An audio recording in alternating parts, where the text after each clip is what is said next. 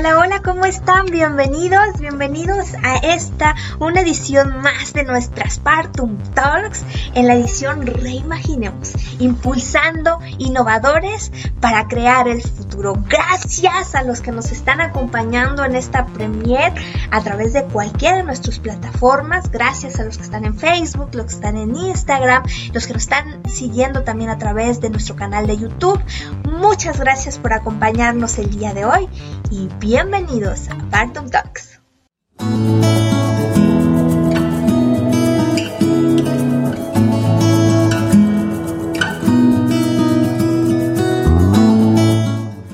¡Qué belleza! Pues maravilloso. Hoy estoy muy muy contenta porque además de que el tema sobre el cual vamos a platicar el día de hoy es interesantísimo y yo les diría que apasionante.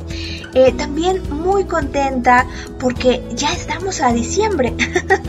estamos cerrando prácticamente la edición 2021 de, eh, de Partum Talks de Reimaginemos. Esta es nuestra penúltima charla de este año y más allá de hacer un recuento, pues agradecerles a todos ustedes el que, el que estén con nosotros, el que igual que nosotros puedan a través de este canal, a través de, este espacio, eh, inspirarse, inspirarnos con personas que justamente están reimaginando su mundo y que con ello están creando el futuro, porque en toda esta edición el objetivo que tuvimos y que tenemos en Partum Talks es poder traerles a ustedes esa inspiración que se requiere, que todos requerimos para ir hacia adelante, para transformar el mundo que estamos viviendo y para que en esa transformación también podamos involucrarnos en temas que son relevantes y que no solo nos hacen más humanos,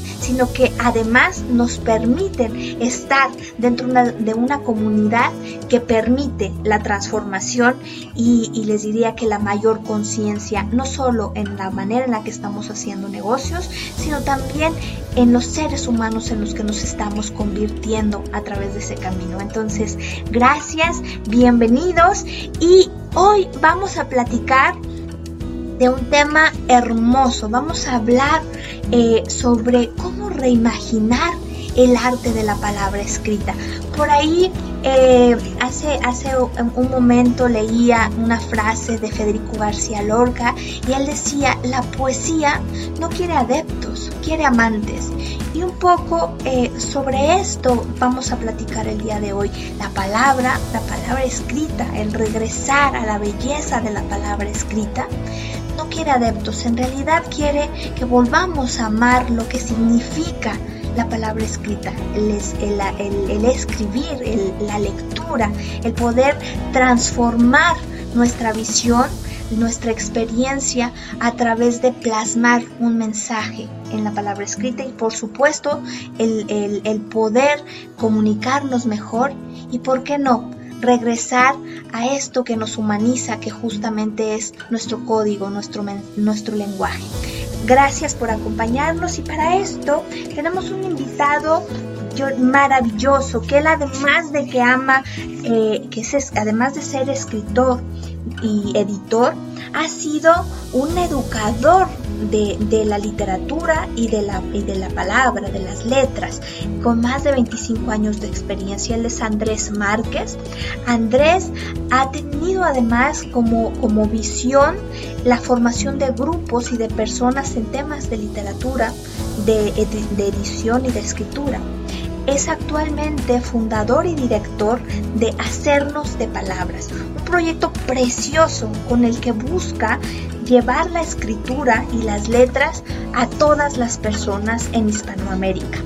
Es autor además de diversos libros de ficción y de no ficción y ha sido columnista y redactor en distintos medios impresos y digitales. Fue editor del proyecto Literal y el libro A la Carta. Además fue director creativo en Franca Lengua y La Mejor Noticia. ha sido director, ha sido docente, ha sido investigador en distintas instituciones educativas en México, entre ellas la UNAM, el Instituto de Educación Media Superior y la Facultad Latinoamericana de Ciencias Sociales. Andrés además es un escritor apasionado, es entregado a las palabras y un ser humano cuya visión es transformar e inspirar a través de hacernos de palabras. Andrés, bienvenido, bienvenido a Partum Talks. Es una maravilla tenerte el día de hoy. Eh, gracias por estar aquí y pues vamos a hacernos de palabras. Muchas gracias, Tania. De verdad que para mí es un gusto. Este, pues me ha, tocado ver cómo has desarrollado todo este proyecto de Partum Talks y bueno, de Partum Talks. Me parece un proyecto hermoso, un proyecto en el que ya me estaba dando envidia que yo no estaba ahí, así que qué bueno que ya estoy ahora por acá. qué maravilla. que no tuvimos que hacernos de palabras, así que bueno, ya estamos Qué bueno, muchas gracias por la invitación. Gracias a ti por acompañarnos. Pues, ¿qué te parece si platicamos? ¿Quién es Andrés Márquez? ¿Cuáles son sus sueños? ¿Cuáles han sido sus pasiones? ¿Qué es lo que te ha inspirado? Uy, bueno, esa es una pregunta como muy amplia, ¿no? Porque ha habido como muchas facetas de Andrés Márquez. Se puede decir que el Andrés Márquez de ahorita es un es alguien que se está reinventando. Ok. ¿No? Y, de verdad, lo digo por completo, es por completo. O sea, yo llevaba 40 años de mi vida, un poquito más, ¿no? Viviendo en la Ciudad de México, es decir, desde que nací viviendo en la Ciudad de México, hoy vivo en otra ciudad. Eh, eh, no hace 10 años, 15 años, te hubieras preguntado si yo me hubiera visto en, haciendo lo que hoy hago, te diría que no, que era muy complicado, que eso no podría hacer. Eh, si hace un año tú me hubieras dicho que yo iba a trabajar en redes sociales, que iba a hacer TikTok, yo hubiera dicho no, no, no, no, definitivamente eso no, Entonces creo que el Andrés Márquez que está ahorita es un Andrés reinventado, es un Andrés que está buscando nuevamente alternativas ante un mundo que de pronto parece que se cierra y de pronto parece que se abre en muchas posibilidades, ¿no? Bien dicen, cuando una ventana se cierra, una puerta se abre, ¿no? Y es verdad, es verdad, ¿no? O sea, se han cerrado muchas ventanas en, las, en los últimos años de mi vida, ha sido como años de soltar, tener, o sea, tener que soltar, soltar, soltar, al grado de generar un cambio pues, radical, radical en mi vida, ¿no? De ser alguien acostumbrado a trabajar en instituciones, muy formalito, siendo director de escuela y todo eso, ahora, ahora eh, tengo una visión completamente distinta. Y, esto es en menos de un año atribuible a la pandemia, pero no solo a la pandemia. ¿no? O sea, la necesidad de la reinvención es una necesidad personal. Eso que le dicen crisis de los 40, ¿no? que yo decía que no es cierto que no existía, ¿no? que eran los papás ¿no? Así como Santa Claus, ¿no? Santa Claus los papás no existe. Bueno, pues acá es lo mismo, ¿no? Resulta que sí existe esa crisis, eh, eh, donde te vuelves a repreguntar, ¿no? A, a, a, preguntar si esto es lo que quieres hacer en esta, que podríamos llamarle, segunda mitad de la vida, Por supuesto.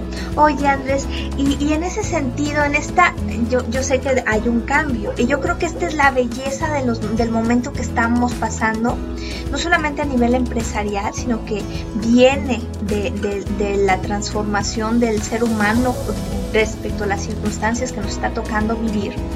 Eh, porque en, en, realidad muchos, mucho de la, de la forma de hacer las cosas se está transformando.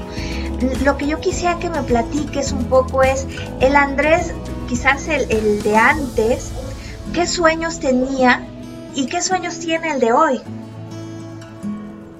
Fíjate que el Andrés que está viviendo hoy es el Andrés de los sueños de antes. Ok. O sea, yo soy disléxico. ¿Por qué platico esto? Bueno, pues porque eh, tiene que ver con lo que yo hago. Yo soy disléxico, tengo muy mala letra, o sea, si algo tengo feo esa letra. Y, este, y, entre otras cosas, pero bueno, eso ya no lo diré. Por lo pronto, de la letra, de lo que se puede mostrar, digamos, es la letra. Este, y eh, recuerdo que alguna vez le dije a mamá, mira, imagínate que yo con mi letra, con mi problema de la dislexia, y podría me convirtiera en escritor. Y entonces como que dije, me convertí en escritor, y como que me hizo, ah, caray, pero estoy hablando de los 11 años, 10 años, no sé. no sé qué edad. Este, y entonces fue algo que empezó a rondarme, a rondarme, a rondarme. Y dije, sí, yo lo que quiero es ser escritor. Entonces dije, desde pequeño, desde los 11 años, tú querías ser escritor. Sí, sí, sí, sí, eso, eso me gustaba.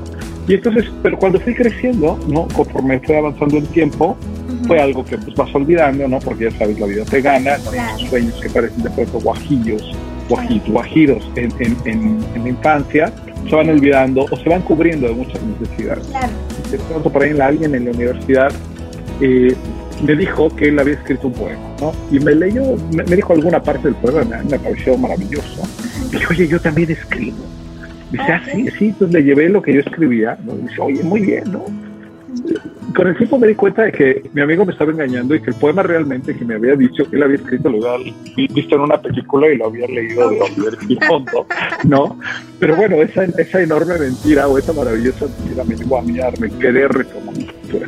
Entonces trabajé un poco en la escritura en ese momento, me dediqué a ser poeta en la calle, ¿no? Como, como, como muchos de los que empezamos en aquel entonces, en concursos.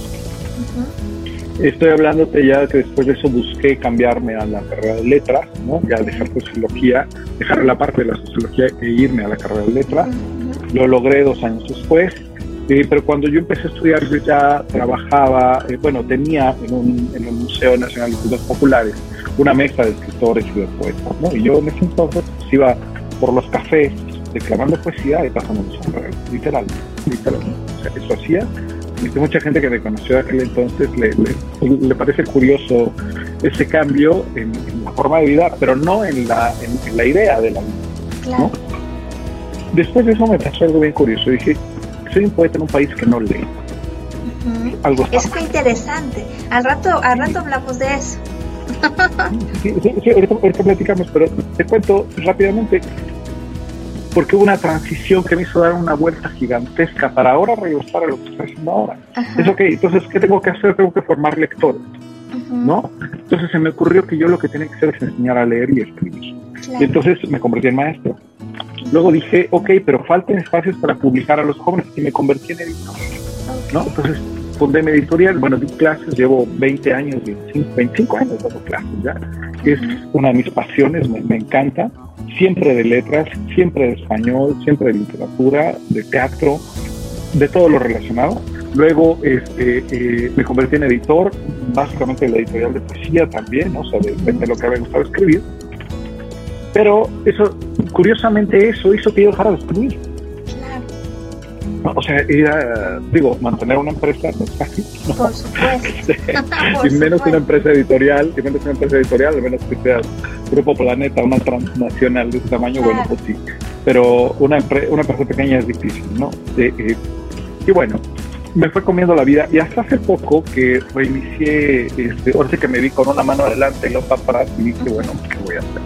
¿Qué voy a hacer? ¿Qué quiero hacer? Y dije, bueno, y si le pego al lado de la escritura otra vez dije eso me gustaba, era mi pasión y es que retomé.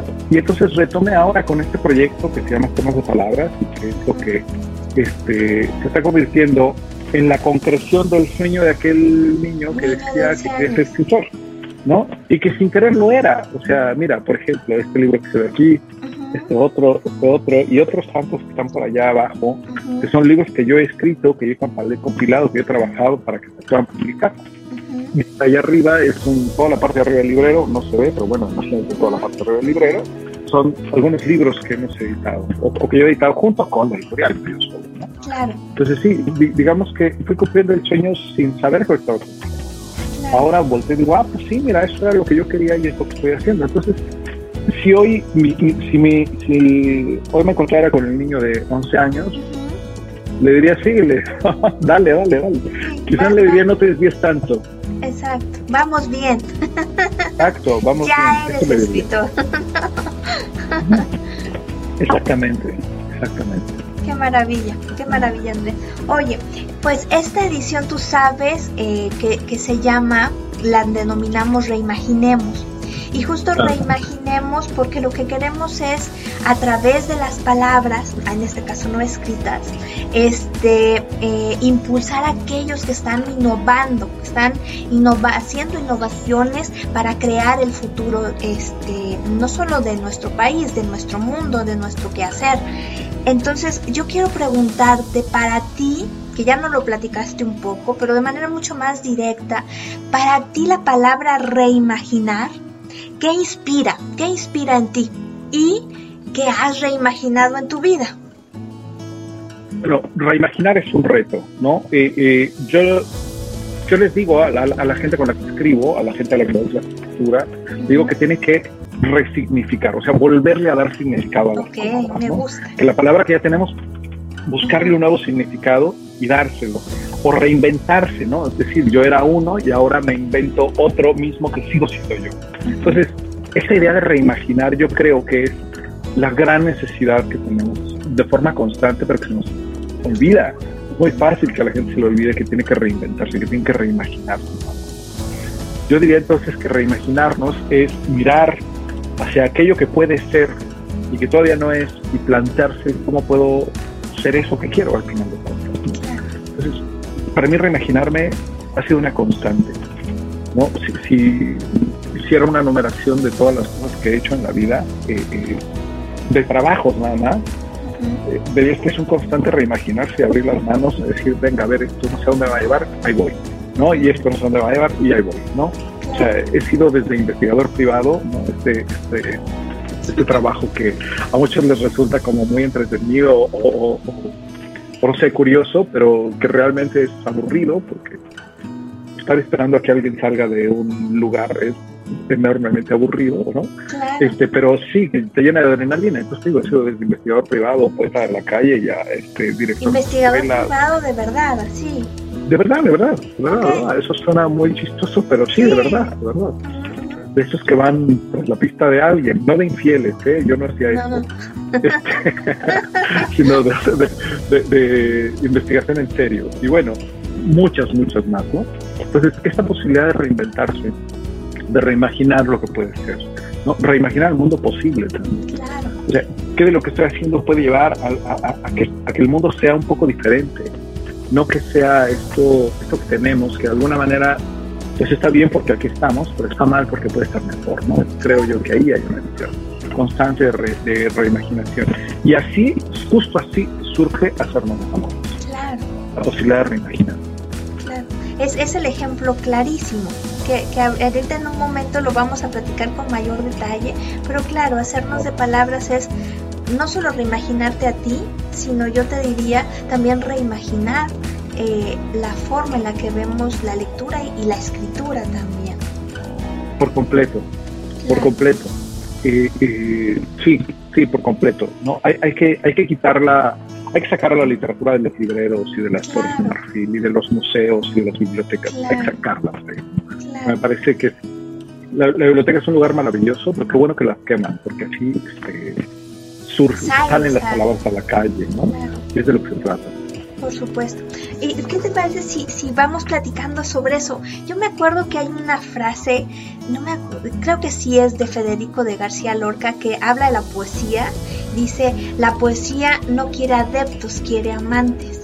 Y yo eso lo quiero traducir un poco y con eso empezar a platicar sobre la escritura, porque más bien yo diría que más allá de la poesía, las palabras o la palabra no quiere adeptos, quiere que la, que la amemos, que regresemos a ella, que regresemos a disfrutarla también, como, como más allá solo de la, de la escritura, Andrés, yo, para mí, claramente que es arte, pero también es mucho humanizarnos, regresar a la humanidad que somos.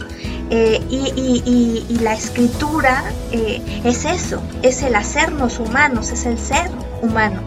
Entonces, platícanos en ese sentido qué significa eh, no ser escritor, sino la palabra escrita para el escritor Andrés Márquez. Pues mira, la palabra escrita me parece que es todo, todo, todo en, no solamente para mí, sino para, para, para esta humanidad que tenemos. O sea, sería impensable la humanidad si no hubiera existido la escritura y el lenguaje. Claro. ¿no? Si esta comunicación no se hubiera podido fijar, cuánto conocimiento se hubiera perdido, cuántas ideas se hubieran perdido, cuántas historias se hubieran perdido. Eh, pues, pues, bueno, prácticamente sería como un reiniciar de cero. Hasta ahora que tenemos estos formatos digitales, que ya tenemos otra forma de fijar, pero hasta, hasta hace no mucho, quizá un par de siglos, eh, la forma más importante de fijar las cosas era a través de una imagen o de un texto, ¿no? Y la imagen, bueno, pues la, en la imagen no se podía escribir todo, ¿no? Entonces había que escribir, había que soltar la palabra. Entonces para mí la palabra es no solamente una forma de comunicación, que sí lo es, y principalmente eso, sino es una forma de grabar nuestras ideas, de dejar nuestras ideas para los demás, lo que sentimos, lo que pensamos, lo que queremos, lo que amamos. Estoy completamente de acuerdo con esta frase que dijiste. No, yo, eh, la palabra necesita amantes. Yo creo que sí. Necesitamos recuperar el amor por la palabra. Nunca como ahora estamos en, el, en la época de la escritura.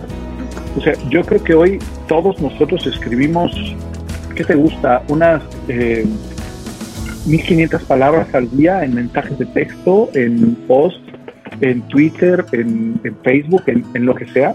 Nunca antes como ahora estamos escribiendo tanto para comunicarnos. O sea, los mensajes de texto son lo de hoy. Ahora ya también se mandan muchos mensajes de audio, de audio pero los de texto siguen siendo lo de hoy. Nunca como ahora la palabra tiene este peso de comunicación o este peso de contacto con el mundo. Pues para mí, por ejemplo, la palabra es el gran vehículo, el gran vehículo para lograr lo que nosotros queramos, para poder imaginar lo que nosotros queramos y plantearlo, ponerle, empezar a darle forma. Sin la palabra creo que no podríamos hacer nada de eso. Sin la palabra no podríamos nosotros entendernos, ¿no? Y en ese sentido creo que quizá tanto como el fuego, tanto como el fuego permitió la civilización, creo que la palabra ha permitido la civilización, ¿no? más ahora. Entonces, respondiendo a la pregunta de manera directa, ¿qué es para mí la palabra? La palabra lo es todo, la palabra es el Dice por ahí Rilke, eh, eh, un, poeta en un texto se llama Cárcel, un poeta, le dice que para él, para poder escribir, necesita buena barra palabra y muchas cosas. Le dice, necesita usted saber el nombre de las cosas. saber el nombre de las cosas, bueno, pues es importante, pero si lo piensas, no, no, no, no importa. No, sí importa, porque las cosas que tú puedes nombrar empiezan a existir para ti de una manera diferente. Claro.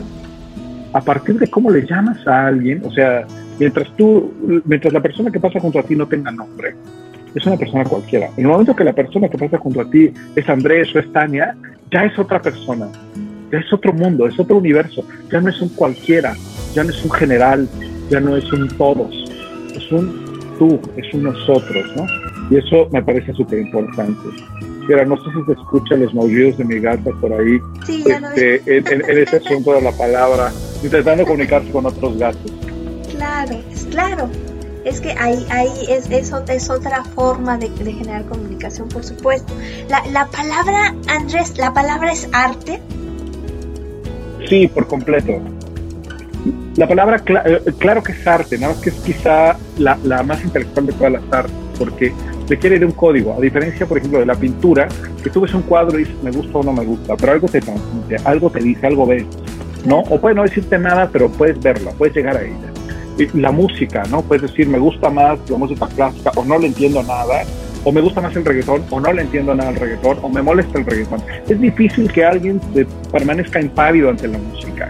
Algún efecto va a generar en ti, es difícil que alguien diga, no, pues a mí sin música no, yo podría vivir. Bueno, seguro hay gente, ¿no? Pero no.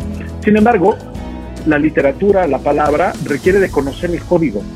Yo puedo ahorita ponerme a leer un poema en ruso, ¿no? Y pues la gente va a decir, ¿sabes qué? Chao, adiós, ¿no? Ya no, entiendo lo que dice. Lo cambias. ¿Por qué? Porque no entiendes el código. Y puede ser la obra más maravillosa que se haya escrito y que conmueva a, eh, todos los, eh, eh, a todas las personas en todos los tiempos. Pero si yo no entiendo el código, no funciona. ¿No? De ahí que los traductores hacen un trabajo maravilloso. Sí, claro, pero por eso es que la palabra cuesta tanto trabajo. Porque requeremos de conocer el código, de poder jugar con el código, de aventarnos al código. Si no le entramos a eso, la palabra se queda en simplemente sonidos, simplemente ruido incodificable, ¿no? Que, que, que, no nos dice nada, tal cual, no nos dice nada, ¿no? Entonces sí, la palabra es arte porque conmueve, porque llegan las fibras más importantes de todos. Y algo que es muy importante, si tú revisas la historia, todos los hombres y mujeres que han existido a lo largo de la historia, todos, fíjate, todos sin excepción, han estado ligados a un libro o han estado ligados a la palabra. Cleopatra, por ejemplo, hablaba no sé cuántos idiomas. gracias a la, o sea, la palabra es la que le dio poder. Claro. O sea, sin la palabra la pregunta se hubiera podido haber poder, Estoy de acuerdo, qué belleza.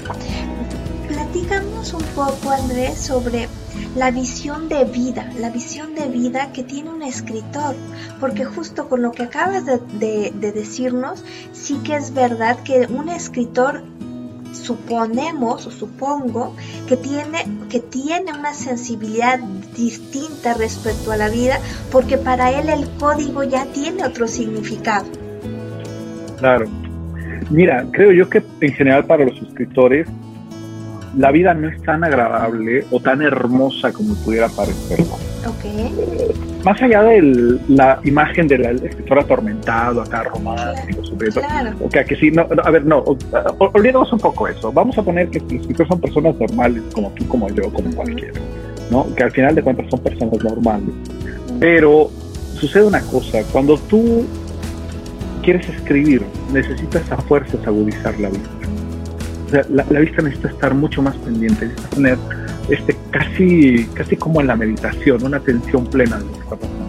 Empiezas, entonces empiezas a codificar el mundo también de una manera distinta. Así como para escribirla tienes que codificarlo, para entenderlo y para poderlo ver, tienes que codificarlo. Y eso en muchos casos te va a hacer un sujeto más crítico, más eh, inconforme.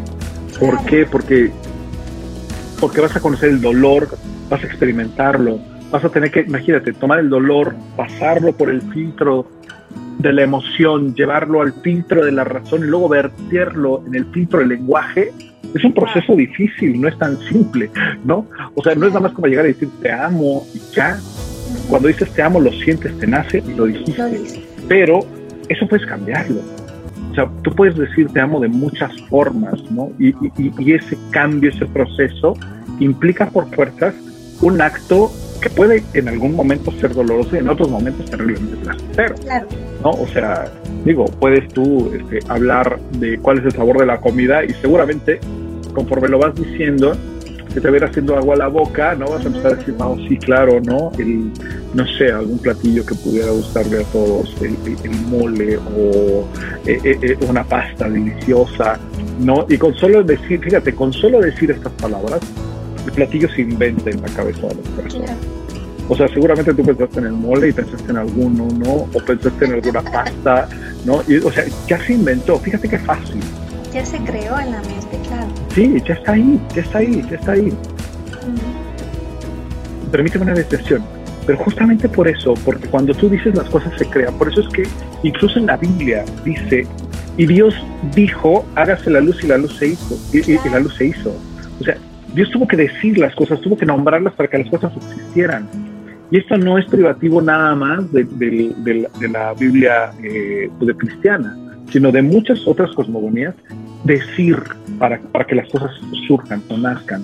¿no? Hay, también otro, dice, en el principio era el verbo, dice, si no me equivoco, el libro de Juan.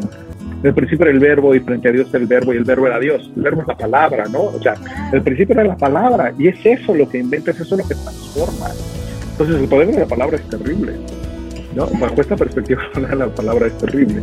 Entonces toda ese, e, esa visión del escritor que puede ser eh, eh, a ratos maravillosa y a ratos terrible, eh, pues, también te sumerge a ti en esa misma emoción. Si tú estás escribiendo algo doloroso, lo más probable es que la emoción que tú tengas sea dolorosa también. Si estás escribiendo algo bellísimo, lo más probable es que tengas una emoción bella. Pero para poder llegar a esa emoción bella, pues has pasado por muchas emociones tristes y muchas páginas, ¿no? Escribiendo. Que de hecho hay muchas técnicas justamente para poder sanar ciertas emociones que se hacen a través de la escritura, ¿no? del sentir y escribirlo, el estado emocional en el que estás para poder hacerlo visible y poder en, durante un proceso sanar también. Claro, claro, claro. Mira, desde el psicoanálisis y muchas otras. Pero partamos del psicoanálisis que te dice, a ver, regrésate al punto y cuéntalo, es decir, verbalízalo, hazlo palabra. Hazlo palabra. Este, ves, hay que hacer muchas palabras, siempre. Este, hazlo palabra, hazlo palabra, sácalo de ti. Y en la medida que lo saques de ti, lo vas a poder transformar en otra cosa. La palabra es a ser visible, claro. Exacto, exacto. Ahora, y mucha gente está peleada entre la palabra escrita y la palabra oral. Yo no, yo personalmente creo que tienen el mismo valor y me gusta mucho eh, hacernos de palabras tanto en lo oral como en lo escrito. Me parece que tienen un valor maravilloso y hay grandes piezas de la literatura oral, bueno, de la oralidad, que son maravillosas. O sea, eh, aquel I Have a Dream de, de Martin Luther King, que es genial, ¿no? Que además surge de una manera completamente accidental esta frase, I have a dream, no estaba en el discurso más Pero atrás, una de las, una, de las personas de su congregación le decía, háblales del sueño, háblales del sueño, ¿no? Y entonces él escuchaba, ¿no? Y, empezaba a escuchar, y de pronto decía, pero háblales de nuestro sueño, háblales de nuestro sueño. Entonces voltea, ¿no? Y le dice, sí, I have a dream. Entonces, ese hablar del sueño, bueno, a mí se me... Es que todos tenemos un sueño. claro. Y el sueño de libertad, el sueño de igualdad, el sueño de, que la vida fuera otra, de reimaginar una vida diferente. Entonces, bueno, era maravillosa. y eso cambia la vida de la ciudad. O sea, la palabra tiene esa posibilidad, también para lo, también para negativo, ¿eh? O sea, ahí tenemos libros como Los Hornos de Hitler o los discursos terribles de, de estos eh, eh, genocidas, de estos eh, pensamientos destructivos que ahí están y que también han cambiado y han llevado a la gente a matar a otras personas. O sea, las arengas, los discursos de los militares del ejército han sido terribles también. O sea, la palabra constitución destruye, pero es mucho cuidado. Tiene la posibilidad de cambiar así a una persona. O sea, si yo le digo a alguien una grosería, le digo, ¿sabes qué? Vete al carajo o la que tú quieras, lo primero que se va a encender y después puedes decirle, ¿sabes qué? Discúlpame, discúlpame, me equivoqué. Y entonces va a bajar. O sea, en un minuto puedes hacer que la gente con la palabra pase de un estado al otro. Ahora imagínate, si tú eres el escritor y te encargas de hacer eso en un texto, bueno, es agotador, es agotador. Entonces sí, la visión es mucho más amplia pues por eso es que muchos de los escritores, y, además es un oficio ingrato, por eso es que muchos de los escritores eh, eh, ven este, este proceso creativo como algo doloroso, como algo terrible. ¿Por qué digo que es ingrato? Porque más allá de los libros que tengas, no, no existe, no en México por lo menos, una industria lo suficientemente clara como para que se pueda vivir nada más de escribir. Claro. Lo cual es terrible. Es terrible, ¿no? Claro. Me gustaría que, profundizáramos justo en eso. la industria eh, eh, editorial en México, o, en general lo que decías al principio también, en un país en donde no leemos, porque es la, es la realidad, no, no hay cultura ni de la escritura ni de la lectura. ¿Qué, qué, cuáles, ¿Cuáles serían los retos de un escritor? Y cuál es, cuál es también la experiencia que se tiene eh, eh, y, cómo, y cómo ir adelante, cómo seguir construyendo, seguir creando futuro con esa realidad que bueno, sabemos también que ya las posibilidades de hoy en día no, no te limitan a un lugar geográfico, pero sigue existiendo limitación. Claro, Claro, existe, existe una limitación enorme, por ejemplo, a la limitación del idioma, ¿no? Claro. Eh, si bien no te limita en un lugar geográfico, pero sí al idioma que dominas, ¿no? Como escritor. Entonces ahí ya, ya, ahí ya te limitó, por lo menos en, esas, en ese aspecto, ¿no? Aunque puedes escribir, puedes escribir español desde China o desde donde quieras. Claro. O desde la estación espacial, ¿no? Bueno, este, si es que todavía puedes escribir ahí, no lo sé. Pero bueno, uno puede escribir desde donde sea, eso es una ventaja. Pero en el mundo me parece que eh, el mundo es de las industrias, ¿no? ¿En qué sentido lo digo esto? O sea, cuando tú logras industrializar algo, ahí va a eh, generar una ebullición de producción de lo que sea. Por ejemplo, el cine, ¿no? La producción cinematográfica que tiene Estados Unidos o la India es, es impresionante. Curioso que México sea uno de los países que tiene mejor industria de eh, eh, presentación de cine. Es decir, es uno de los países que tiene más salas de cine del mundo. Sin embargo, es de los que menos producción cinematográfica tiene. La contradicción gigante. Somos consumidores, pero no productores. ¿no? Y así como esto, si tú te pones a ver, el problema de la industria editorial es que requiere disciplina, de tiempo, o sea, sentarse a leer disciplina, de tiempo. Ahora además se abre esta posibilidad del audiolibro, ¿no? Que este, muchos autores están en contra de, sobre todo los de literatura, en contra de que sea eh, necesariamente su texto eh, audio, porque hay este gusto por la palabra. Otros no, otros ya están explorando esta posibilidad, que yo creo que es la que tenemos que explorar pero también hay como una... Entonces, por un lado va la industria, ¿no? Y por otro lado van los individuos. Claro. Que los individuos siguen con esta idea romántica del libro, el libro en papel, por ejemplo. Yo no soy un detractor, soy amante de los libros, digo, o sea, estos no son utilerías, son de veras, ¿no? Los he leído, los he disfrutado o los he sufrido, dependiendo. Pero si me dices si quiero comprar más libros, te digo que sí, pero preferentemente los voy a querer comprar electrónico. Yo Claro. por ejemplo, porque a la hora que hicimos la mudanza y era, llevamos en la caja 30 de libros, dije, bueno, a ver, esto no puede ser. ¿No? O sea, llega un punto donde también la parte práctica empieza a, a, tener sus inconvenientes y la parte digital va ganando terreno. Pero hay un proceso, hay un proceso necesario de adaptación. La pregunta es si los escritores se están queriendo adaptar a esta nueva posibilidad del mundo. Yo creo que nunca como ahora se necesitan escritores para desarrollo, desarrollo de contenido. O sea, la cantidad de espacios de desarrollo de contenido en la, en la web es enorme. Impresionante. Y la cantidad de gente que lo está haciendo es muy poca. Entonces, yo lo que les digo a mis alumnos en la Facultad de Filosofía de la UNAM, les digo, hay que desarrollar contenidos, hay que mirar para otro lado, hay que dejar de ver la parte romántica. Ahora, si yo escribo desarrollando contenidos en la mañana, pues yo en la tarde puedo hacer la novela que yo quiera. ¿no? o sea, sí hay este espacio, pero hay también como una, eh, eh, como una, una, vista de prestigio y de nombre. Por ejemplo, durante mucho tiempo en este país fue mal visto alguien que hiciera guiones para televisión. Que hiciera guiones para, Guiones para televisión, sí. Tenemos grandes escritores, Josefina Vicens, Mesa Redondo, muchos otros más, escritores y escritoras, que hacen guiones para televisión o que hacían publicidad y que eran mal vistos por, este, por los escritores de prestigio, ¿no? Lo cual es un absurdo, ridículo. Yo estoy convencido que una serie de televisión como Breaking Bad, por ejemplo, tiene unos niveles literarios altísimos y que sus guionistas saben hacer historias tan bien como el mejor novelista que en todos los tiempos, ¿no?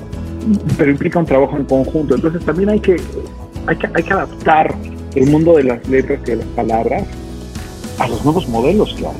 Yo, yo al menos así lo veo. Mucha gente está en contra, dice que cómo, cómo me atrevo a decir eso. Y más mis compañeros académicos, algunos compañeros académicos, que, que, que, siguen pensando que la academia debe de ser de una forma. ¿no? Yo personalmente creo que hay que tirar para adelante. Y hay que mirar ya hacia el futuro porque el futuro nos está ganando y estamos viendo el futuro como en una ventanilla de tren, ¿no? No debes pasar así. Nunca te subes, hay que subirse de vez en cuando. ¿no? Estamos mirando el tren desde afuera ¿no? Entonces, pues, no hay que mirarlo desde adentro. Y por el otro lado, la industria. Eh, uno diría, bueno, es que no hay consumidores. A ver, vamos a hacer un, vamos a cuentas rápidas. Si en este país tiene 120 millones de habitantes, si esos 120 millones de habitantes solamente lee el 10%, tenemos 12 millones. Un país como Chile tiene 16 millones. Si nosotros lográramos vender un libro 12 millones, con 12 millones de personas. lo vendemos a Chile, claro. o podemos vendérselo, o sea, es como si se lo vendiéramos casi a todo Chile. Claro. O se lo vendiéramos a no sé cuántos países. Claro. O sea, creo que España, no, ahí, voy a decir un número equivocado. Pero bueno, 12 millones. Si lográramos vender un libro a 12 millones de personas, estaríamos del otro lado. Pero no estamos llegando a esos 12 millones. O sea, hay un problema. O sea, hay un problema al no querer entrarle a esta otra parte también de la industria o no saber cómo. ¿no? Y una arrogancia terrible de decir, no, yo no lo voy a entrar a esta parte personalmente creo que no va a haber ningún libro que le guste a 12 millones de habitantes, ¿no? Este, en un tiempo y espacio determinado. O sea, probablemente a lo largo de la historia sí, pero que le guste a todos, pues no, no. Pero bueno, vamos a hacer otra vez cuenta. Si le pegas al 1%, o que le guste a un millón doscientos, ya estás del otro lado. Pero no estamos buscando tampoco eso. Creo que hay una disociación entre el mundo de los escritores, la industria y los lectores. Claro. ¿no? Eh, eh, eh, De hecho, cuando hay un escritor de prestigio, voy a poner, bueno, no de prestigio, de altas ventas, pierde prestigio. Por ejemplo, mucha gente dice, no, bueno, es que escribe como, eh, se me fue el nombre del autor del alquimista, como Paulo Coelho, ¿no? Qué mal, ¿no? Y porque lee hace mala literatura. Bueno, a ver, eso es ridículo, ¿no? Es un hombre que está escribiendo, que vive de lo que escribe pues eso es lo que todos aspiran. ¿Cuál es el problema si la literatura y que, además creó una marca alrededor de todo eso, ¿no? Claro, creó su propia industria. Claro. O sea, ese señor creó su propia industria a partir de lo que él hace. A mí me parece maravilloso. Ahora, ese tipo de literatura que a mí me gusta, no necesariamente, ese es, pero ese es otro asunto. Ese ya es prejuicio o ventaja o formación o lo que quieras mía. Claro. pero los lectores están allá afuera y no los estamos escuchando tampoco. Lo primero que lo primero que te dice mucha gente cuando llegas a un taller es no pienses en el lector. Yo es lo primero que les digo, piensen en sus lectores. ¿Quién diablos va a querer leer algo que estás escribiendo tú y por qué lo va a querer leer? ¿No? ¿Por qué crees que lo que tú estás diciendo es importante? Si crees que es importante para ti, crees que puede ser importante para otros, entonces haz que el mensaje le llegue a los demás. ¿no? Piensa en Ese sería el primer punto de transformación, ¿no? Porque sí, claro que necesitamos escritores y claro que necesitamos libros también, pero necesitamos que, se escriba de aquello que, que, nos hace falta entender, que nos hace falta leer, que nos hace falta descubrir. Eh, porque es la lectura, eh, además de ser un descubrimiento, también, también es, es, es un camino abre caminos. El, leer un buen libro, el, conocer a un buen escritor, por ejemplo, te puede dar esa, yo te diría, pues esa, esa experiencia, ese conocimiento que tú quizás en ese momento necesitas para llevar a un paso adelante lo, lo que sea que esté pasando por, a nivel emocional, a nivel empresarial, incluso a nivel la industria en la que estás, un muy buen libro de, de, de, alguien puede inspirarte a crear algo diferente. Eso, y estás tocando el punto, inspirarte, inspiración, inspiración. Y yo creo que estamos necesitados de inspiración en, el mundo. Eh, eh, eh, y cuando digo esto, de pronto, o sea, no me gustaría caer en la parte fácil, ¿no? De decir, ay, la superación personal y la motivación, porque la motivación, desde mi punto de vista, es como prender un cerillo. O sea, prendes un cerillo y se apaga y se acabó. Hay gente a la que le funciona, qué bien. Yo creo que necesitamos esa inspiración. Es que la gente diga, yo quiero hacer esto en la vida y que pueda hacerlo. Es muy simple, ¿no? O yo necesito esto para mí en la vida. Adelante, que lo pueda hacer, que lo pueda obtener, que lo pueda realizar. No, y cuando digo obtener no estoy hablando de lo material, estoy hablando de lo demás. Pero también lo material es necesario, ¿no? Porque eh, eh, hay como seguimos todavía en Latinoamérica, por lo menos con este prejuicio alrededor del dinero que es que el dinero no da la felicidad. Y es verdad que el dinero no da, no da la felicidad, pero no tenerlo tampoco. Y es peor, ¿no? No tenerlo te la quita. O sea, si la tenías te la va a quitar. ¿no? O sea, esta, esas parábolas del hombre sin camisa y todo eso sí son padrísimas en parábolas, en la realidad es otra cosa. Eh, te decía, la inspiración me parece mucho más importante, me parece a diferencia de, de, la motivación, que es una llamarada, ¿no? Ya, la inspiración es tener una lámpara encendida, ¿no? Es, eso es un faro que puede llevarte, que puede llevar a las personas, a quien lo necesite, a, a, a, aquello que desea, aquello que quiere, aquello que le gusta no nada más algo que la mueva para hacerlo. Voy a poner un ejemplo muy simple. Los hijos son una inspiración enorme. Claro. Es que gracias a mis, mis, hijos me motivan a pararte, ¿no? Tus hijos te inspiran a pararte, porque es cotidiano. Tú pudiste haberte ganado el día de hoy y mañana hay que volver a empezar. No es como el, el, mito de Sísifo, este hombre que va cargando la piedra arriba de la montaña y la mañana siguiente la piedra está abajo otra vez. ¿no? Bueno, sí, pues sí, pero esa es la vida. Todos los días hay que volver a, hay que volver a hacer lo que hay que hacer. Así es, así funciona. Si a alguien no le gusta, pues hay que pegarse un tiro, porque al siguiente día va a tener que volver a despertarse, ¿no? O sea, es exactamente lo mismo. Eh, entonces, todo implica esfuerzo, ¿no? Tú decides qué esfuerzo quieres pagar y qué esfuerzo no quieres pagar. Se acabó. Entonces, me parece que la inspiración, a diferencia de la motivación, es lo que lleva a la gente a moverse, lleva a la gente a tener un, un, un, un porqué, un para qué, un sentido, a darle un sentido a la vida. Puede ser que no haya un sentido ulterior, o sea, un sentido más allá de lo que estamos viviendo. ¿Qué nos da? Si para alguien el puro sentido es nada más ponerse a escribir o comer o vivir o, o, o, tener sexo, está bien, cada quien que le encuentre el sentido que quiera. Tampoco tenemos que encontrarle un sentido acá maravilloso, todos no, no, no, se puede. Y eso también es algo que tenemos que entender, ¿no? Claro, pues sí, yo coincido contigo, coincido que, que la inspiración es la que nos hace conscientes y luego en esa conciencia nos responsabilizamos de, de, crear lo que decidamos crear, ¿no? Y como bien lo dices, ya es responsabilidad nuestra a, qué me, en qué, a qué, a qué estoy dispuesto a, a, realizar con esa inspiración. Eso sí ya, ya es parte de la libertad que tenemos como seres humanos, afortunadamente. Vamos a platicar ahora sí de hacernos de palabras. ¿Qué, es hacernos de, palabras? ¿Cómo surge? Eh, ¿Cuál es la visión que tiene? ¿Y quién es Andrés en hacernos de palabras? Mira, Hacernos de Palabras es un proyecto que a mí me parece padrísimo, que está centrado y focalizado sobre todo en la escritura. Cuando esto parece una nimiedad, pero no es así. Eh, eh, toda mi vida he dado talleres, y cuando digo toda mi vida es más de 25 años, quizá más de 30 años, este, dando talleres de escritura.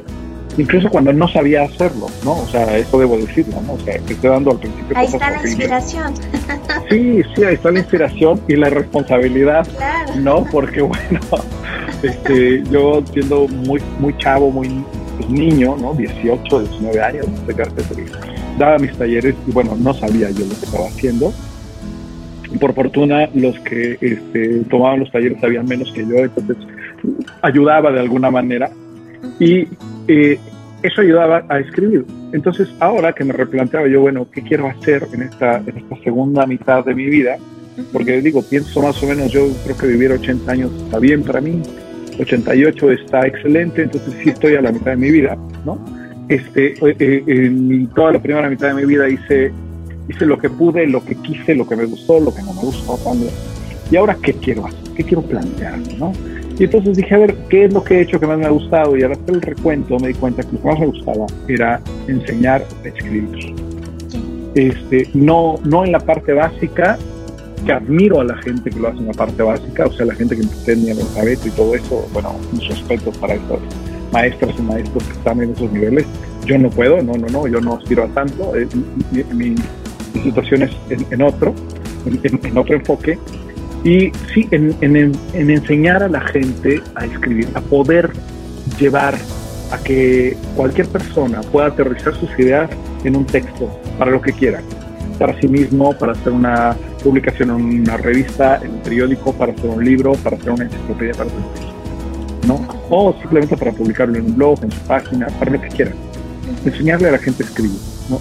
Entonces, cuando dije, ok, bueno, tengo que buscar algún tipo de salidas porque nada más decirle a la gente que voy a enseñar a escribir suena como un poco débil, ¿no? O sea, no, no, no resulta tan atractivo. Entonces, bueno, obviamente ya estoy con varias salidas que pueden ser la publicación de la obra, la, la eh, segmentación, publicación y demás, en estos portales digitales o en el libro impreso o en cualquiera de todas cosas.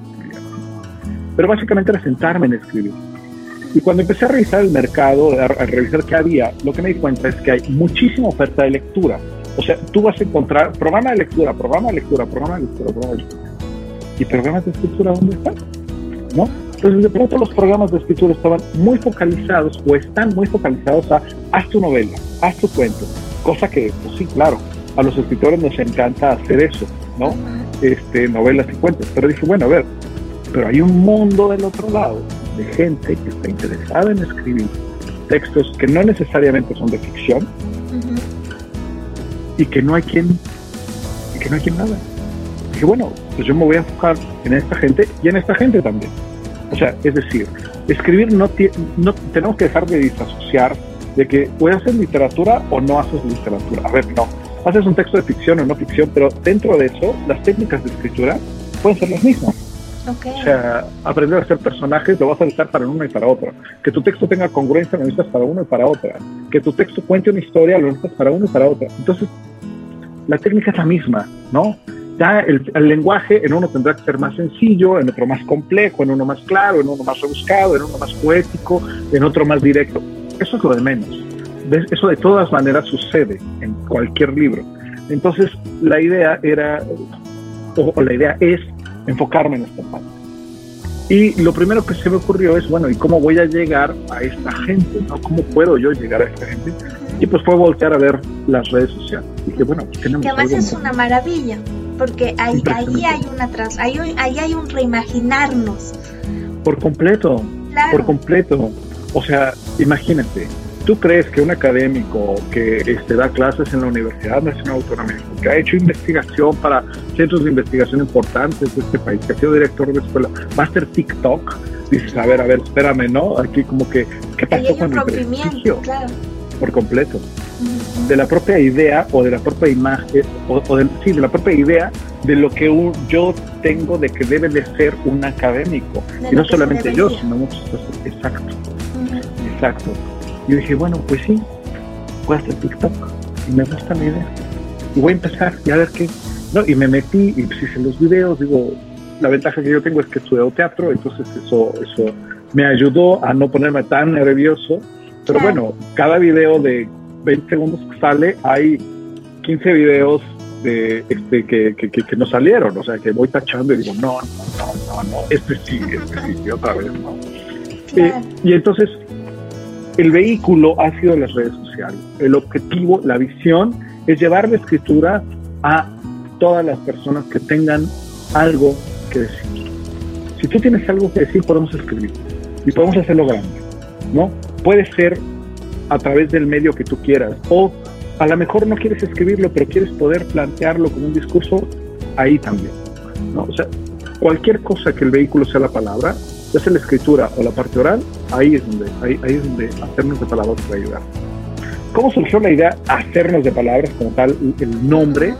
Fue, una búsqueda curiosa, ¿no? Porque tengo hojas y hojas llenas de nombres, de palabras, de cómo podía ayudarle al eslogan, ¿no? Este, y empecé por varios, ¿no? Palabrero, palabrerópata, que es muy complicado, pero a mí me encantaba porque era palabrero, ¿no? El que juega con la palabra, pero esta parte de patos, que, que es como así como el psicópata, el sociópata, o sea, el palabrero, alguien que está enfermo por la palabra, tiene esta pasión por la palabra.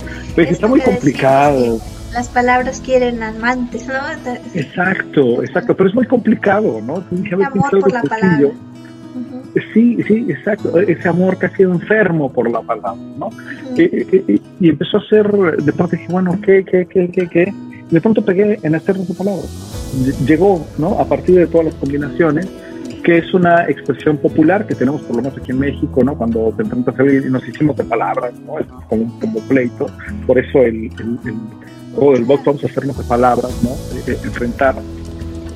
Y me pareció que era, me pareció que esa era, hacernos de palabras, que es lo que están, de lo que están hechos los libros, de lo que están hechos los discursos, de lo que están hechas las columnas en los periódicos, de palabras de lo que estamos hechos nosotros de palabras. Entonces me pareció que e, esa expresión conjuntaba perfectamente todo lo que yo quería decir. ¿no? y claro, ha sido también darle el significado adecuado en el mensaje, en la forma de dar el mensaje. Y creo que ha funcionado. Y cada vez que me encuentro a alguno de mis amigos, eh, después de no vernos, dice, oye, vamos a hacernos de palabras, ¿no? Y hasta hacen el, el, el, ademán. Y pues entonces se convierte en un juego muy, muy interesante. Creo que como marca está funcionando porque a la gente sí se está quedando la o sea, sí está habiendo una, una pues sí, una perfilación clara. El segundo problema es la segmentación de mis clientes, ¿no? O sea, en, yo lo primero que pensé es en una red como TikTok, donde compito contra gente bailando, contra mujeres hermosas bailando, ¿no? Este, y bueno, eh, que tienen atributos exagerados, por decirlo de la mejor manera posible, y que yo no puedo hacer eso. O sea, yo no voy a bailar porque no es lo que yo quiero. O sea, no quiero que me diga alguien que bailo, alguien porque bailo, quiero que me diga alguien porque escribo. Entonces, empezar a generar un desarrollo de contenidos acorde a lo que yo quiero hacer. eso ha sido difícil porque eh, primero pensé que no iba a haber y ahora estoy sorprendido porque yo empecé todo esto, empecé el primero de septiembre, así como de hoy voy a cambiar, primero de septiembre, pum, saqué lo primero, ¿no? Como, como decimos en México, me aventé como el borra, dije la primera, ah, sobre, ¿no? Sin estrategia ni nada, y no me fue mal, pero no me fue bien. Entonces dije, a ver, no, tengo que plantear una estrategia. Y para el 15 de septiembre, 15 de septiembre, 16 de septiembre, 15 días después más o menos, ya había diseñado yo ya una estrategia, había, dije, a ver, todo lo de la empresa, aplícalo aquí, aplícalo, ¿no? Entonces, generarte un nicho, buscar cuál es tu perfil, cuál es qué es lo que vas a decir realmente. apliqué todo eso y bueno, empezó a crecer, ¿no? Me preparé, tomé cursos, o sea, sí, tomé un curso de TikTok, sí, ¿no? Que es algo que yo jamás hubiera imaginado, ya no digas hace un año, hace cinco meses Claro. O sea, ¿cómo voy a tomar algo de TikTok? Claro que no, no. Y bueno, resulta que es la red donde mejor me ha ido. Incluso, bueno, Instagram y Facebook también me ha ido muy bien. Pero bueno, el crecimiento de ahí de TikTok ha sido exponencial. De 150 seguidores que tenía, hoy amanecí con, me parece, 14 mil seguidores. Entonces, bueno, ha habido un, un, gran avance en menos de tres meses. ¿no? Estoy diciendo 15 de septiembre, eh, al 15 de octubre al 15 de noviembre, tres meses. No, a octubre, a noviembre, no, dos meses. Dos meses ya con la estrategia. Bueno, eh, es muy poco tiempo, pero sí, en eso, en eso es que se ha desarrollado la estrategia. Entonces, ha habido, mi intención fue aplicar todo esto que he aprendido de empresa a algo como las palabras. Y creo que sí hay un espacio, ¿no? Sí hay un espacio. Eh, ha funcionado maravillosamente, ha llegado gente de Bolivia, de Perú, de Argentina, ya preguntándome, oye, a ver. Además, eso es lo, lo, lo, interesante, que el tema de, de hacernos de palabras, de, de, resignificar a las palabras, lo que decíamos al principio, o sea, es, es algo que, que no, nos humaniza y por lo tanto, en cualquier lugar en donde en este caso el lenguaje, el código sea el español, claramente vas, a, vas a tener personas que estén interesados. Claro, claro, claro. Y eso es maravilloso porque, por ejemplo, mañana tengo una cita con una persona que está en Alemania y que quiere escribir un libro español, en español para mexicanos, bueno, para latinos en general, en Alemania. Claro. Para el, eh, para, para, el mercado de gente que va a Alemania. Alemania, ok. Entonces uno de pronto pensaría que no, eso no va a funcionar, pero, pero sí, sí, sí funciona, ¿no? Por supuesto con las cuentas que hicimos, ¿no? De estos 120 millones, bla, bla, bla, pues el segmento sigue siendo amplísimo, ¿no? Sigue siendo amplísimo y sí hay forma de llegar. ¿no? Andrés, y en ese sentido, aquellos que, que son, que, que siempre el, tema de, de, la escritura o de las palabras les es parte de su, de, vamos a decirlo así, de su sueño, de su objetivo, de su inspiración. ¿Tú, ¿Tú qué les transmitirías a ellos y a los que no somos escritores, que todos casi siempre hemos tenido el sueño de tener o de escribir un libro? ¿Qué, qué, qué, qué eh, regalos de inspiración nos darías con la experiencia que has, te, que has tenido hasta este momento? Qué, qué buena pregunta. ¿eh? Lo primero que les diría es escriban. No importa cómo lo hagan, aunque lo hagan mal, escriban. Okay escribir es un deporte de fondo, ¿no? Entonces hay que entrenar, hay que entrenar. Ahora, claro, ¿quieres hacer cuento? Bueno, pues tienes que entrenar para hacer cuento, ¿no? De la misma manera que un corredor se entrena distinto cuando es un corredor de fondo que cuando es un corredor de grandes este, eh, distancias, ¿no? Entonces tienes que, tienes que entrenar. Entonces lo primero que les diría es entrenen, escriban, aunque sea mal, ¿no? Escriban. Segundo, planteense qué quieren escribir, cuál es el mensaje que quieren dejar. Porque eh, el primer paso es escribir porque hay que soltar la pluma y hay que perderle el miedo. El segundo es decir, sí quiero dejar un mensaje. ¿Cuál es? Porque luego la gente me dice, quiero escribir un libro. Digo, muy bien, ¿de qué? No sé. bueno, a ver, si no sabes de qué quieres escribir un libro, pues está muy difícil que alguien te pueda ayudar. ¿no? Este, empieza pensando por de qué, qué quieres decir o sea, para decir algo hay que tener algo que decir, ¿no? Es una paradoja muy simple, eh, eh, pero, pero importante. A la gente se le olvida eso de pronto cuando se acerca y dice, quisiera escribir un libro, pero no sé de qué. Bueno, ¿cuál es el tema? ¿Qué es lo que más te gusta? ¿Qué es lo que más te apasiona? ¿Qué es lo que más te enoja? ¿Cuál ha sido el proceso que has vivido? ¿Cuál es el proceso, el proceso que más te ha chocado y que más te ha despreciado? Y quisiera sacarlo de ti, eso, ¿no? Y entonces, el primero se escribe, el segundo es, piensa qué quieres decir, cuál, cuál quieres ser tu legado, y el tercero es, persistente. ¿Sé qué? Paciente. Persistente, persistente. Paciente, persistente. Es decir, este enfoque va a ser necesario de, de, de, tener paciencia. No va a salir a la primera. Todo el mundo quiere que a la primera ya le salga. Pues no, ojalá, ojalá fuera así. Pero nada nos sale a la primera. Bueno, hasta el bebé cuando quiere aprender a mamar, a, agarrar el pecho de la madre, tiene que practicar. Claro. Es raro que un bebé a la primera, pum, ya, ya, ya, se pegó ya. No, normalmente hasta eso, fíjate, hasta lo más y, y, elemental. Que eso es exacto, es, es, un, es un reflejo de vida, ¿no? Es un reflejo de vida, es instintivo, ¿no? Los animales lo tienen y también les cuesta trabajo a la primera. Creo que a los animales les cuesta menos que a nosotros, ¿no? Pero hay, hay niños que tardan dos días en poder entender cómo tienen que agarrar el pecho para poder amamantarse. Nos cuesta trabajo entender los esfínteres nos cuesta trabajo en aprender a caminar. Bueno, pues aprender a escribir nos va a costar trabajo. Entonces tampoco va a salir a la primera. ¿no? Hay que tener paciencia y hay que tener persistencia. En ese sentido, en el momento que entendamos que lo que queremos decir es importante para los demás, vamos a poder fluir. ¿no? Pero hay que darle, hay que darle, hay que darle. Eh, yo recomiendo para quien no lo hace de manera cotidiana que empiece haciendo 5 minutos o 10 minutos al día. Para quien ya lo hace, que se vaya a una cuartilla al día, una página al día. Y ya para quien quiere de, plano dedicarse a esto, pues que le un par de horas al día, por lo menos. ¿No? tiene que pensar si las primeras o las... Es lo mismo, es como cuando cuánto tiempo le dedicas al gimnasio. Claro. No, es lo mismo, es lo mismo, es lo que la gente le, dedica al gimnasio. ¿Quieres tener un cuerpazo? Pues vas a tener que dedicarle más horas. ¿Quieres tener buena condición? Con que le dediques unos buenos minutos bien, vas a hacerlo. Mira, te cuento, el otro día yo dije voy a recuperar mi, eh, este, eh, eh, mi, condición física y después de años de no hacer nada me fui, le di no sé cuántos vueltos en campo y los aparatos y todo eso. Al siguiente día estaba yo como, como Robocop, no podía ni moverme, ¿no? Así, no, no podía moverme, no podía levantar el brazo. Dije, a ver, no, no puede empezar así, ¿no? Entonces, no, no, no, hay que empezar poco a poco, hay que practicar ver qué es lo que quiero hacer, cuál es mi objetivo y después de eso, pues sí, ya plantearme empezar, empezar el proyecto, ¿no? Pero sobre todo, yo creo que también algo que tiene que tener clara la gente que quiere empezar a escribir es que este es un trabajo que va a amar y que va a odiar, como todo en la vida. No se puede amar plenamente a todo, ¿no? Ni a la mascota, ni a los hijos, ni a la pareja, ni a nada.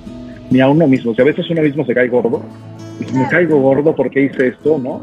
Y a veces uno se ama demasiado por lo mismo. Igual va a suceder con todo, con esta relación que va a tener. Entonces, entender que, que, el amor a la escritura, que el amor a las palabras tiene claroscuros.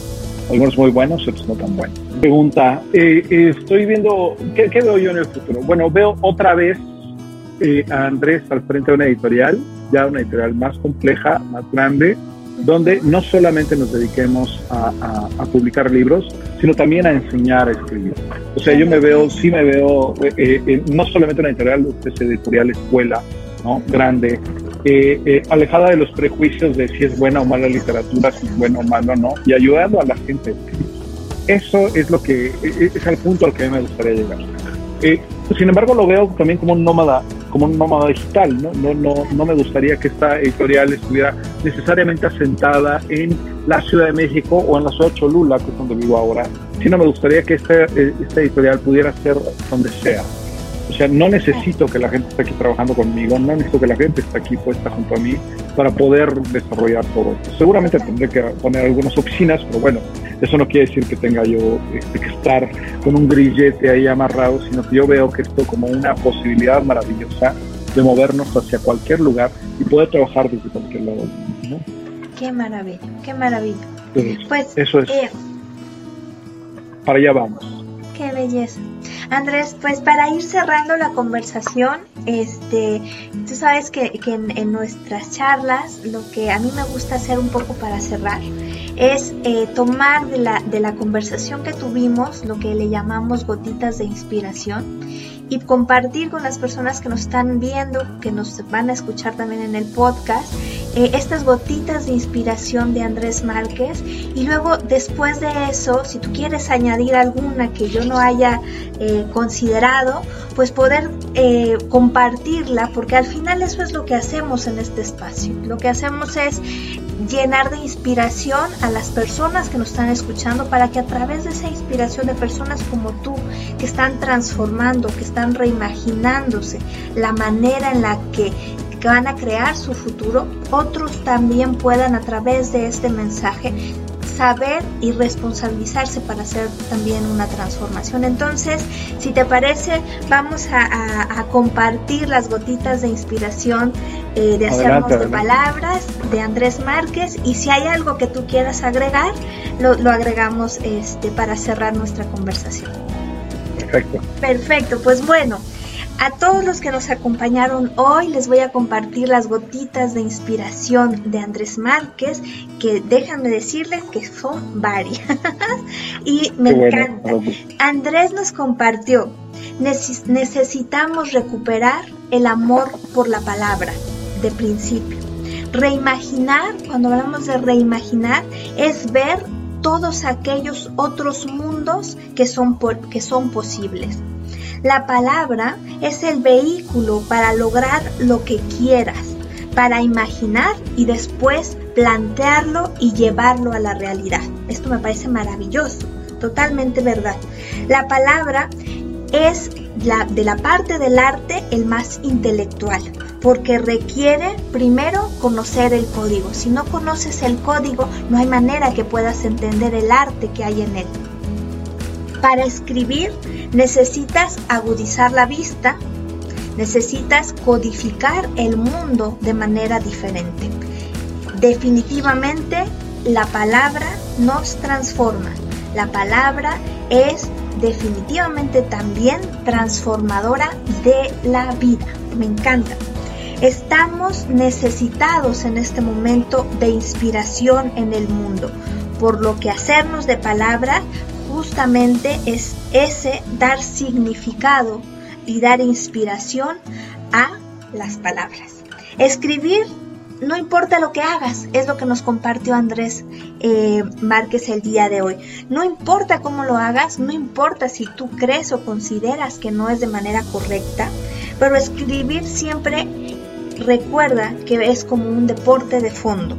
Tienes que entrenar y nos recomendó también para aquellos que quieren ser escritores y no se atreven todavía, que es muy importante ser persistentes y ser pacientes. Nadie pudo lograr nada en el día uno. Y bien importante, planteate un mensaje y después pregúntate cuál es el mensaje realmente tú que tú quieres dejar al mundo, que tú quieres regalar al mundo, con qué quieres inspirar. Y luego también nos aconsejó que, bueno, si queremos escribir, practiquemos, practiquemos, practiquemos. Si queremos empezar a escribir, 5 o 10 minutos al día. Si ya escribimos y queremos mejorar, al menos una plantilla, perdón, una... una eh, una, una ¿qué? Cuartilla. Cuartilla, perdón, plantilla, todos los días. Y si ya escribes, si quieres mejorar tu técnica, al menos dos horas al día para que ese cuerpo de escritura se vuelva hermoso. Y para cerrar eh, e, esta, esta inspiración, Andrés nos comparte que sobre todo tenemos que entender que como muchas cosas en la vida, escribir o amar las palabras también tiene claroscuros. Y ya para cerrar, la cerecita del pastel es justamente que el hacernos de palabras también puede transformar nuestro mundo. Esas serían las gotitas de inspiración. Andrés. Bueno, pues me encanta. Yo no sé si yo dije todas esas cosas tan bonitas que acabas de decir. Me encanta, me encanta, pero por lo menos tu selección este, está, está maravillosa. Yo cerraría diciendo nada más que a partir de las palabras podemos crear el mundo de lo posible. ¿no? Es el mundo de lo posible. Así que hay que escribir un mundo nuevo y creo que es la mejor manera. Así que hay que hacernos de palabras todos. Qué maravilla. Gracias Andrés, gracias por acompañarnos el día de hoy, por esta conversación tan bonita y, coincido contigo. Vamos a través de las palabras a hacernos y reimaginar el mundo posible. Muchas gracias a ti, Tania. Muchas gracias a todos los que se tomen el tiempo para ver y para escuchar esta, charla. De verdad que es un gusto y pues bueno, ya saben, vamos a hacernos de palabras. Pueden encontrarme en mis redes sociales, en todas estoy igual, arroba hacernos, de, arroba hacernos de palabras. Creo que Twitter es la única en la que no estoy así, pero en Twitter casi no estoy. Que Facebook, Instagram y eh, TikTok, ahí estoy como hacernos de palabras maravilloso, no se lo pierdan, por favor síganlo, les va a encantar. Y si nunca habían pensado en escribir, estoy segura que van a querer al menos empezar a hacer esos 5 o 10 minutos diarios de escritura, porque vale, vale totalmente la pena. Y todos tenemos algo que dejar, algo, un mensaje que escribir. Sí es, y siempre habrá alguien interesado en escucharlo y leerlo. Totalmente, qué maravilla. Andrés, pues una belleza, gracias por acompañarnos. Muchas gracias. Gracias a todos los que nos siguieron en la premiere el día de hoy por nuestras plataformas y aquellos que nos van a estar escuchando en nuestro formato podcast. Nos vemos muy pronto para cerrar ya la edición 2021 de Reimaginemos con nuestras Spartan Talks.